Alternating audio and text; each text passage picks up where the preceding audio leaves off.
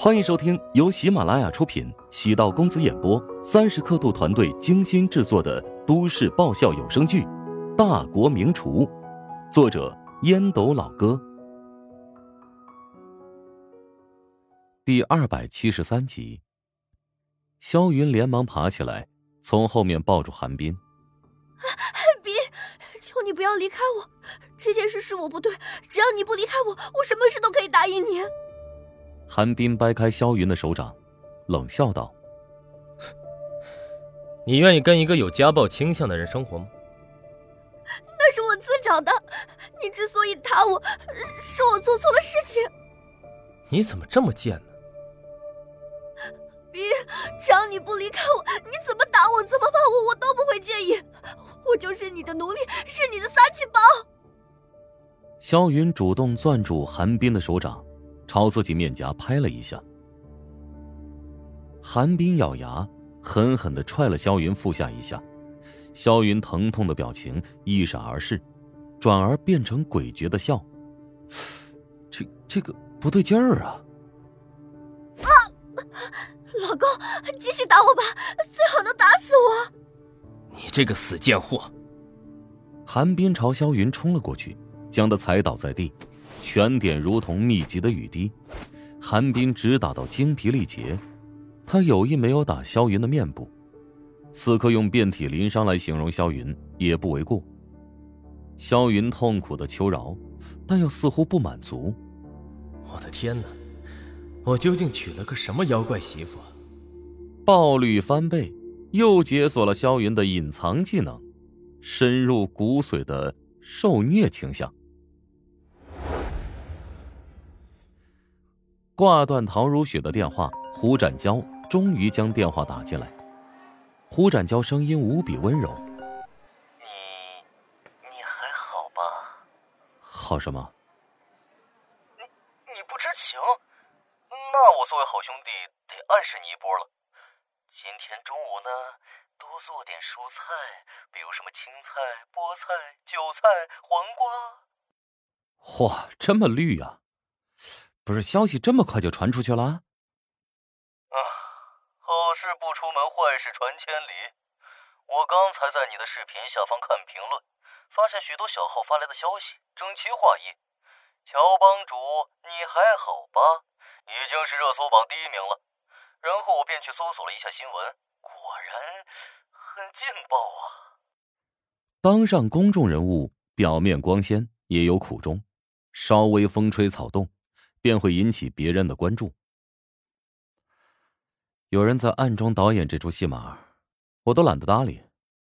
乔治大致明白谁在搞鬼，原本就有预感萧云会搞事情，只是没想到他会闹得这么大，消息放得这么快。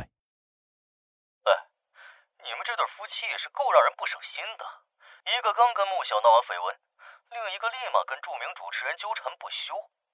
哎。还是好好过日子的节奏吗？互相折腾，谁都不会吃亏吗？老乔，你告诉我，究竟是谁在背后对你捅刀子？乔治便没有隐瞒，将萧云之前找自己的事情和盘托出。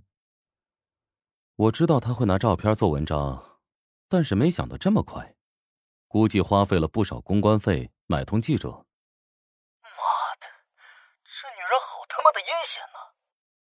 胡展娇不熟悉萧云，但任何人坑害乔治，他都不能容忍。嗨，出来混，迟早要还。皇帝不急，你太监急个什么劲儿啊？哎，要不要我找几个人吓唬他一下？喂，咱们以后做事一定要走光明大道，不能走歪门邪道。你以后要跟那些社会人保持距离啊。胡展娇为人比较仗义。结交了三教九流，朋友比较多，但乔治觉得他那种交际方式也会带来隐患。你怎么比我爸还唠叨？胡展娇笑着，心中却在想：乔治是将自己当成铁哥们儿，也就特别的关系才会不断的提醒自己。胡展娇也意识到跟那些人要保持关系，但一入江湖路，想要抽身而出。实在太难。乔治跟胡展娇交了个底儿，此事自己会有办法处理，你就不用担心了。挂断胡展娇的电话之后，朝吴一的摊位走过去，心中在想：此事陶南方肯定会想方设法的处理清楚。男人若是出绯闻，那是风流；女人若是出绯闻，那是浪荡。陶南方可以任由自己和穆小的事情发酵。却绝对不会容忍别人拿自己女儿的名声做文章。不过，这件事将自己恶心的不行。如果丈母娘不出手，自己也会拜托人解决此事。比如，穆小的经纪公司应该擅长控制这种八卦滋生。至于如何复仇，乔治已经开始酝酿计划。乔治从来不是忍气吞声的人，只是他出手隐蔽。谋定而后动，心不在焉的逛着市场，在摊位没有见到吴姨，他的傻侄子陶亮在摊位前张罗。摊位上挂着转让的广告，乔治蹙眉，难道吴姨出事了？哎，那个问一下啊，吴姨的菜摊怎么在转让啊？乔治来到隔壁询问王老板，王老板摇头叹气。唉，吴姨住院得了重病，她老公平时不管事，侄子做生意不太灵光，只能将摊位转让了。乔治有些同情。吴姨尽管为人市侩了一些，但给人的感觉还是特别努力、吃苦耐劳，是家里的顶梁柱。市侩，那是所有商人的属性，谁不想大方坦荡做人呢？吝啬、小气、抠门。一切都是为了生活所迫。遇到吴姨这种事情，整个家庭就垮掉了。没有吴姨张罗经营，摊位上的食材都很一般，乔治只能在其他摊位上备货。走出菜市场，乔治给丁婵打了个电话，让丁婵上班之后给吴姨的账户打两千元。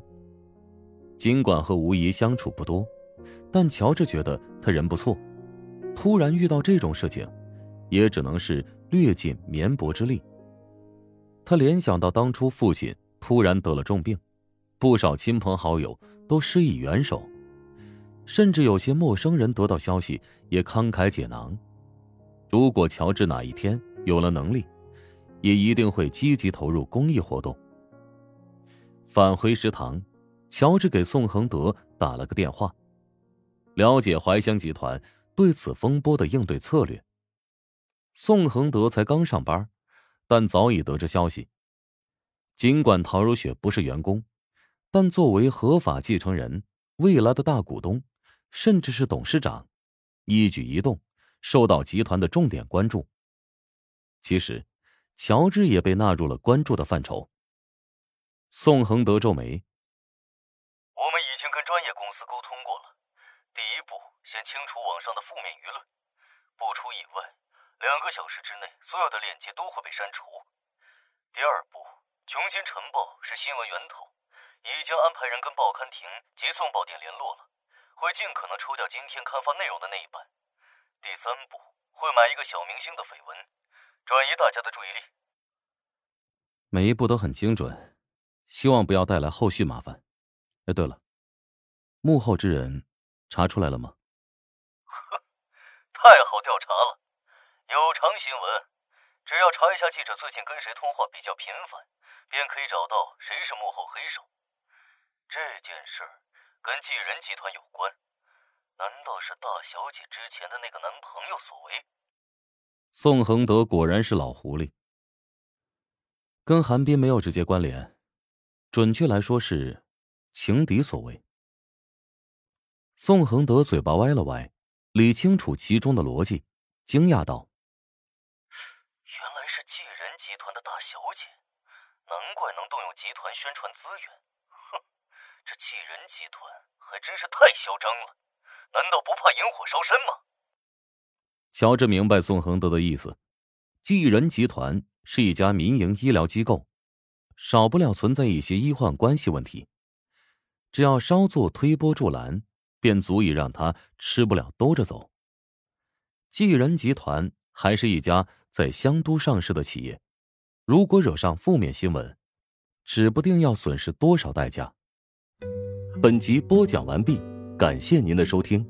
如果喜欢本书，请订阅并关注主播。喜马拉雅铁三角将为你带来更多精彩内容。